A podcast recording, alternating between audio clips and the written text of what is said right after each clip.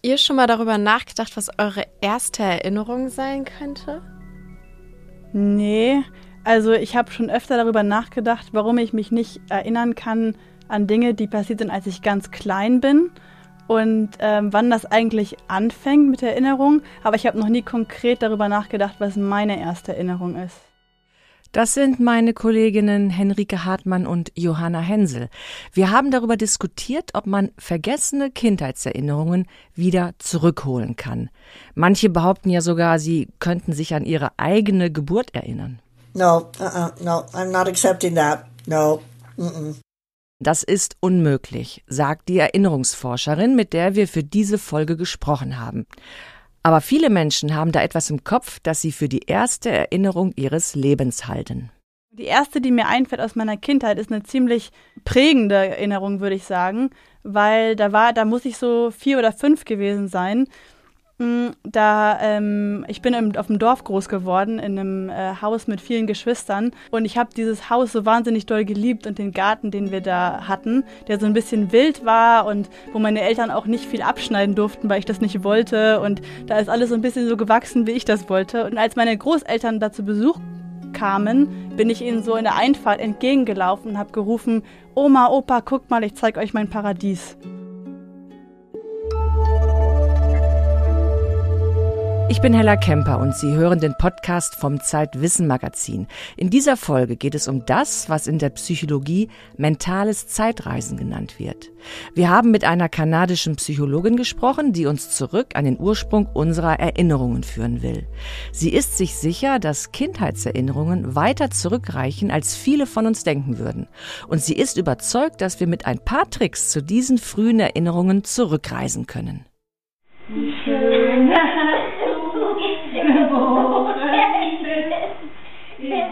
Meine Kollegin Henrike Hartmann hat diese Folge recherchiert und sie hat uns diese Aufnahme mitgebracht. Wer war das Geburtstagskind, Henrike? Ja, ich habe mal zu Hause ein bisschen auf alten Festplatten herumgestöbert und habe dabei dieses Video gefunden. Und auf dem singen mir meine Mutter und meine Schwester ein kleines Ständchen. Ich glaube, das muss so mein dritter oder vierter Geburtstag gewesen sein. Auf jeden Fall habe ich das mitgebracht, weil es das Einzige ist, was mir von diesem Moment bleibt. Ich habe selbst nämlich so gar keine Erinnerung daran. Ähm, ich glaube, der erste Geburtstag, an den ich mich wirklich konkret erinnere, ist so mein fünfter. Und was mir da noch im Kopf geblieben ist, ist, dass ich da so ein Playmobil-Gefängnis bekommen habe. Ich weiß nicht, wie es bei dir ist mit deinen Geburtstagen und der Erinnerung. Oh, also ich erinnere mich spontan an einen Geburtstag, da habe ich einen Löwen, also ein, ein Steifknopftier geschenkt bekommen. So ein Riesenviech war das. Leo Baki hieß der. Und ich weiß noch, ich stand da im Schlafanzug äh, vor den Kerzen und habe diesen riesen Löwen ausgepackt. Ähm, boah, wie alt ich da war, das vielleicht sechs, ich weiß es nicht mehr genau. Das ist ja gerade so das Krasse und auch Paradoxe, dass wir uns nicht an den Anfang unseres Lebens erinnern können, obwohl wir genau wissen, wie prägend diese Zeit ist. Das heißt, dass die frühkindliche Entwicklung und die Bedingungen, die dabei vorherrschen, sehr wesentlich sind für äh, das spätere Leben und wie weit man später resilient wird, also Vertrauen haben kann, Zutrauen, Zutrauen auch zu anderen Menschen. Ja, das ist Hans Markovic. Er war Professor für Psychologie an der Uni Bielefeld und er hat sich in seiner Forschung besonders mit dem sogenannten autobiografischen Gedächtnis beschäftigt. Das ist quasi der Speicher unserer persönlichen Lebensgeschichte und dort liegen all die Erinnerungen, die uns selbst unmittelbar betreffen. Also wenn ich jetzt zum Beispiel darüber nachdenke, dass ich Klingelstreiche mit meinen Nachbarskindern gemacht habe, an meiner Einschulung oder auch meinen ersten Liebeskummer. Das heißt, es gibt in unserem Gehirn quasi eine eigene Abteilung, die die persönlichen Erlebnisse speichert. Ja, genau. Also die Forschung stellt sich das so ungefähr vor, dass unser Gedächtnis in verschiedene Systeme gegliedert ist. Also das autobiografische Gedächtnis gehört zu den bewussten Systemen im Langzeitgedächtnis. Und damit es erst in meinem Kopf zur persönlichen Erinnerung kommt, müssen viele Regionen im Hirn da zusammenarbeiten. Zum Beispiel die Amygdala, die kommt dann immer ins Spiel, wenn es um Emotionen geht. Oder auch der Hippocampus, der unsere Erinnerung dann nochmal räumlich und zeitlich einordnet. Was ich total krass finde, ist, dass das nüchtern betrachtet nichts weiter als Signalübertragungen sind, auf denen dann diese lebhaften Bilder beruhen. Hier erinnert man sich, indem man eine mentale Zeitreise absolviert, also zurückgeht in die Vergangenheit. Äh, das heißt, wir, wir brauchen äh, unser autobiografisches Gedächtnis, um unsere Identität zu bilden und auch quasi um in der Gegenwart zurückgreifen zu können auf die Vergangenheit, um für die Zukunft was äh, äh, neu zu äh, schaffen, neu zu tun. Der Begriff mentale Zeitreise geht zurück auf den kanadischen Psychologen Endel Tulving. Er hat das Erinnern an vergangene Ereignisse auch als einen von der Natur erfundenen Trick bezeichnet, um die Unumkehrbarkeit der Zeit zu umgehen. Diesen Trick können aber auch nicht alle Lebewesen.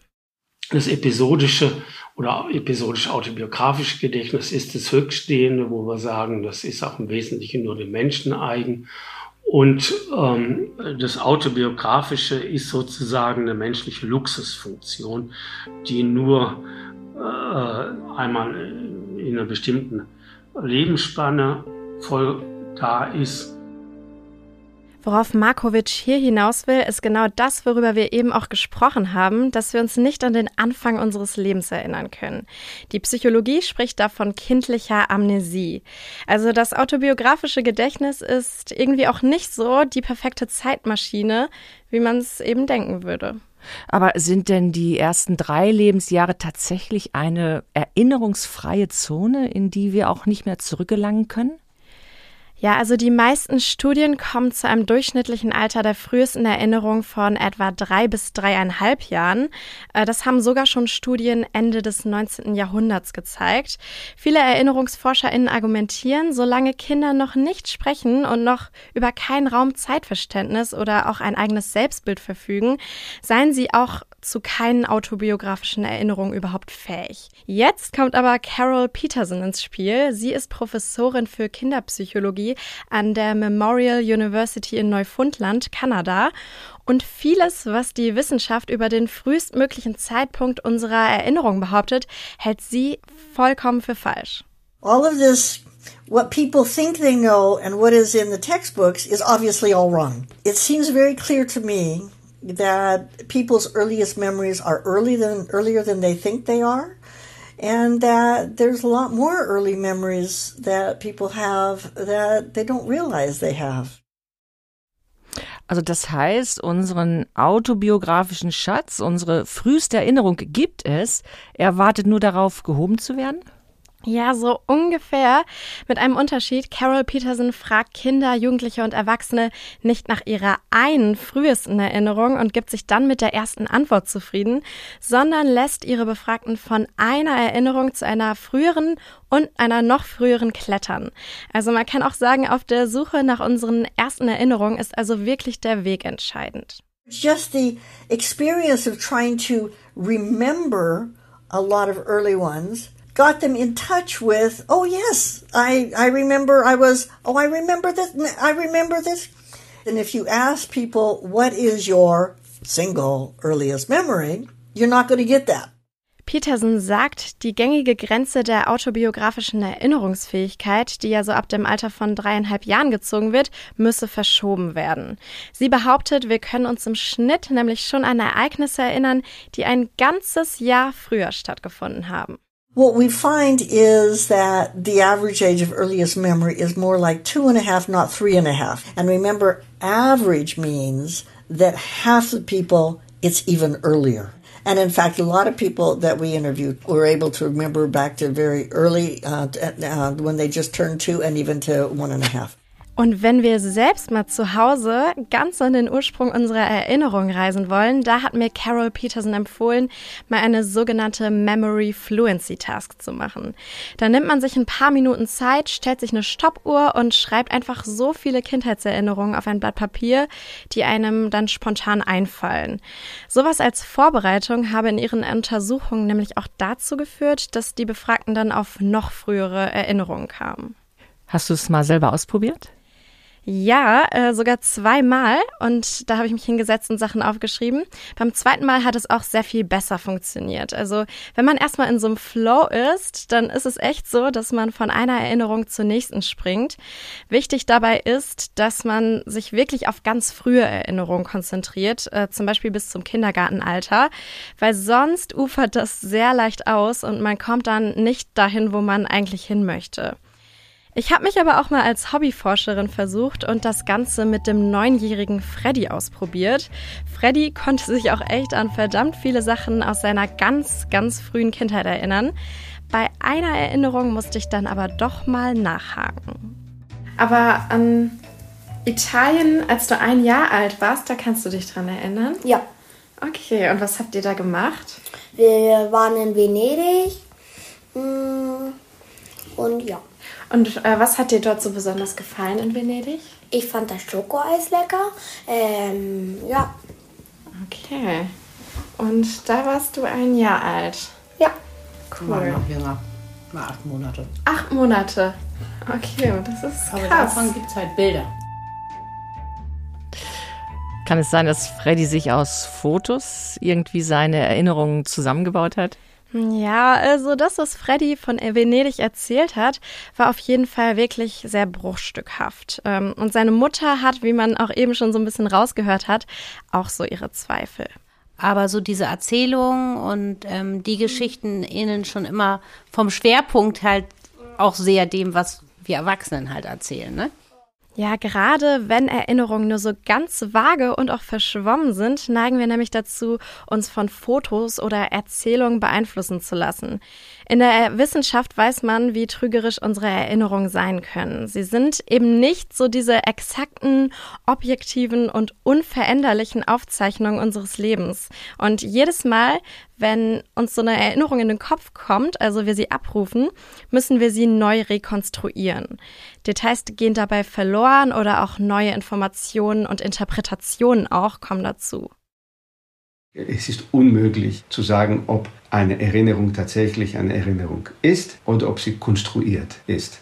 Es ist teilweise unmöglich, die Wahrheit von Erinnerungen zu überprüfen. Das ist Andreas Papassotiropoulos. Er ist Psychiater und Professor für molekulare Neurowissenschaften an der Universität Basel und er bezweifelt, dass die richtige Befragungsmethode den Unterschied bei diesen Erinnerungen macht. Für ihn sind Kindheitserinnerungen wie die von Freddy, die weit vor dem dritten Lebensjahr liegen, grundsätzlich unrealistisch. Aus neurobiologischer Perspektive weiß man einfach, dass eben gewisse Verknüpfungen von Nervenzellen verschwinden. Das bedeutet, wir haben schon Evidenz, dass zumindest für gewisse Gedächtnisinhalte das biologische Substrat ab einem gewissen Alter nicht mehr gibt. Das heißt, diese Erinnerungen sind weg. Ob sie dann mit der richtigen Befragung noch Zugang zu etwas nicht mehr Vorhandenem bekommen, das bezweifle ich total. Papassotiropoulos erklärt hier die kindliche Amnesie damit, was in seinem Fachgebiet auch als Neurogenese bezeichnet wird. Das ist so ein Umstrukturierungsprozess im kindlichen Gehirn, bei dem ganz viele Nervenzellen neu gebildet werden, andere werden aber auch eliminiert. Also das führt dann dazu, dass unsere Kindheitserinnerungen gewissermaßen ausgelöscht werden. Und bei dieser ganzen Erinnerungsdebatte steht Papassotiropoulos quasi auf der genau gegenüberliegenden Seite von Carol Peterson als Kindheitspsychologin, weil ähm, Neurowissenschaft und Psychologie, das sind generell zwei ganz andere Forschungsperspektiven, die sich auch mal häufiger in die Haare kriegen. Das kann man daran sehen, äh, Papassotiropoulos schaut auf die Prozesse im Gehirn und Carol Peterson führt Befragungen durch. Gut, also das heißt jetzt, dass meine Erinnerungen an die ersten drei Lebensjahre eigentlich unwiderruflich verschwunden sind. Das ist eigentlich auch ein bisschen schade, oder? Ja, ich dachte auch erst, dass ich es irgendwie total doof finde, dass ich mich nicht an meine ersten Kindheitsjahre erinnern kann.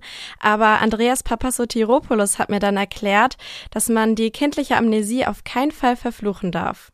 Also wissen Sie, die kindliche Amnesie ist zunächst einmal etwas Normales und offensichtlich ist es gut, dass es sie gibt. Es gibt einen, offensichtlich einen Sinn, warum wir nicht an unsere Kindheit so erinnern können. Papa Sotiropoulos glaubt, wenn es sinnvoll gewesen wäre, dass wir uns noch voll und ganz an unsere ersten Kindheitsjahre erinnern können, hätte die Evolution das so geregelt. Das Vergessen ist für ihn sozusagen ein notwendiger Schritt in der Entwicklung des kindlichen Gehirns. Vergessen ist ein aktiver Prozess. Es ist nicht einfach nur Verlust von Informationen. Das Gehirn verwendet Energie, um vergessen zu können.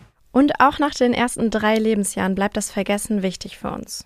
Und Sie können nur dann sich gut erinnern, wenn Sie Sachen, die nicht relevant sind für Ihr Leben, auch fähig sind zu vergessen. Wenn Sie denn alles aufnehmen und speichern würden, was in Ihrem Leben passiert ist und das nicht vergessen können, das würde zu einer massiven Überlastung des Gehirns führen und auch zu einer Unfähigkeit, das Wichtige vom Unwichtigen zu trennen. Und was ist relevant? Relevant ist das, was mit Emotionen verknüpft ist. Das würde ja bedeuten, dass unsere Emotionen unsere Lebensgeschichte formen. Ja, häufig sind ja tatsächlich auch die ersten Erinnerungen entweder besonders positive oder besonders einschneidende Momente. Und auch von all den Erfahrungen, die wir in unserer frühen Kindheit machen und an die wir uns später nicht mehr bewusst erinnern können, bleibt auch durchaus noch etwas in uns übrig. Wir können es eben nur nicht in Worte fassen, wie Carol Peterson sagt. There's research where they ask um, individuals, they show them pictures of, you know, a preschool class and they say, you know, who do you recognize? Es gab Untersuchungen, da hat man Leuten Fotos von einer Vorschulklasse gezeigt und gefragt, wen könnt ihr erkennen? And they'll say, no, I don't remember any of those people. And yet they can see that if they measure uh, differences in terms of blood flow, that uh, that one is somebody that they're reacting to. That so there clearly are more memories than you can access verbally. Die Untersuchungspersonen konnten sich also unterbewusst doch an Menschen erinnern, die sie glaubten nicht zu kennen. Das hat zumindest ihr Körper gezeigt. Ein anderes Beispiel, traumatische Erlebnisse aus unserer frühen Kindheit prägen uns ein Leben lang, ohne dass wir uns manchmal darüber bewusst sind. Das gleiche dann nochmal andersrum, wenn wir eine sehr schöne und behütete Kindheit haben, bleibt das in uns wie so eine Art Grundvertrauen. Über die besondere Kraft von Erinnerungen Henrike, vielen Dank für deine große Recherche zum Thema Erinnerungen. Gerne. Mir fällt da übrigens auch noch eine schöne Erinnerung ein. Der Filmemacher Edgar Reitz erzählt in seiner Autobiografie auch von sehr frühen Erinnerungen. Und zwar beschreibt er, wie er die Hand seines Vaters erinnert, die über seinen Kopf streicht.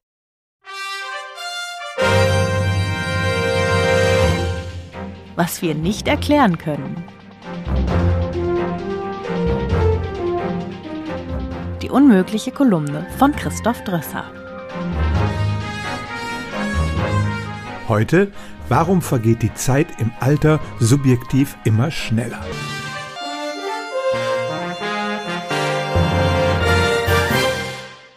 Die Pandemie hat unser Zeitgefühl ziemlich durcheinander gebracht. War dieses Erlebnis jetzt im Sommer 2020 oder 2021? Die Monate des Lockdowns verschwimmen im Rückblick zu einem schwammigen Zeitbrei. Offenbar stimmt unser subjektives Zeitempfinden nicht immer mit dem überein, was die Uhr und der Kalender messen. Und besonders ältere Menschen beklagen sich, die Zeit verfliegt heute viel schneller als früher. Das Problem. Ich zum Beispiel kann es immer noch nicht fassen, dass seit dem Fall der Mauer mehr Zeit vergangen ist als in meinen 30 Lebensjahren davor. Es kommt mir viel kürzer vor. Ich würde also persönlich sofort bestätigen, ja, die Zeit läuft immer schneller. Aber das reicht ja nicht für eine wissenschaftliche Aussage. Dazu müsste man erst mal klären, wie man Zeitempfinden überhaupt messen kann. Und wenn sich das persönliche Gefühl der schneller tickenden Zeit bestätigt, kann man eine objektive Erklärung dafür finden. Was wir schon wissen. Unser Zeitgefühl ist oft sehr widersprüchlich. Es gibt zum Beispiel das sogenannte Urlaubsparadox. Im Urlaub vergeht die Zeit wie im Flug. Kaum sind wir am Ferienort angekommen, müssen wir gefühlt schon wieder an die Rückreise denken. Im Nachhinein dagegen kommen uns die zwei erfüllten Urlaubswochen viel länger vor als zwei x-beliebige Arbeitswochen. Andererseits, eine Stunde im Wartezimmer fühlt sich sehr lang an, in der Erinnerung bleibt nichts von ihr übrig. Das unterschiedliche Zeitempfinden von alten und jungen Menschen haben 2005 zwei Forschende der Uni München bestätigen können. Wenn sie danach fragten, ob ihnen die letzten zehn Jahre kürzer vorkamen als die Jahrzehnte davor, dann bestätigten das vor allem die Alten. Bei kürzeren Zeitintervallen, etwa einer Woche, gab es dagegen praktisch keine Unterschiede in der Zeitwahrnehmung. Was wir nicht erklären können. Es gibt ein paar Standarderklärungen dafür, wieso ältere Menschen die Zeit anders wahrnehmen. So wird zum Beispiel gesagt, für eine 20-Jährige machen die letzten zehn Jahre die Hälfte ihres Lebens aus, für einen 50-Jährigen nur 20 Prozent. Das hört sich vielleicht plausibel an, aber es ist keine überprüfbare wissenschaftliche Hypothese. Zweite Erklärung, wir machen in der Jugend mehr wichtige neue Erfahrungen. Erster Schultag, erste Fahrt mit Führerschein, erste Liebe. Je voller ein Zeitraum mit solchen herausstechenden Ereignissen ist, desto länger kommt er uns im Rückblick vor. Siehe Urlaub. Aber auch das ist allenfalls plausibel. Vor drei Jahren erschien nun eine wissenschaftliche Arbeit, die wirklich mit einer messbaren physiologischen Erklärung aufwartet. Ein amerikanischer Forscher schreibt darin, unsere subjektive Zeit werde bestimmt durch die Verarbeitung von Sinneseindrücken im Gehirn, egal ob die wichtig sind oder nicht. Und im Alter werden all diese Prozesse langsamer. Weniger Eindrücke in einem bestimmten Zeitraum lassen diesen kürzer erscheinen. Daraus kann man tatsächlich ein paar überprüfbare Hypothesen ableiten und vielleicht ein paar handfeste experimentelle Ergebnisse bekommen. Bis die vorliegen, muss man aber sagen, warum die Zeit im Alter subjektiv immer schneller vergeht, das kann die Wissenschaft letztlich noch nicht erklären.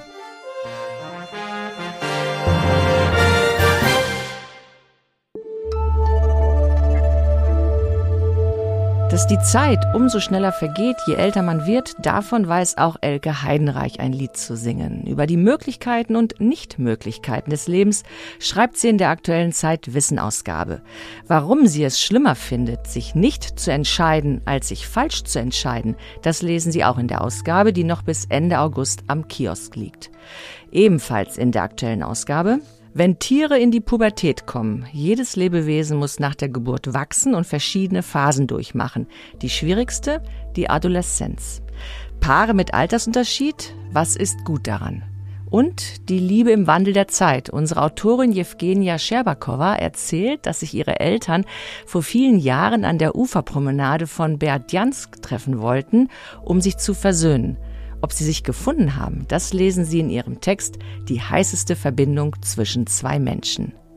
Ein kostenloses Probeheft können Sie bestellen unter zeit.de slash wissen-podcast. In den Shownotes haben wir die Links zu dieser Folge notiert und wenn Sie Fragen oder Kritik haben, dann schreiben Sie uns gern an redaktion.zeit-wissen.de. Ich bin Hella Kemper und wir hören uns im September wieder.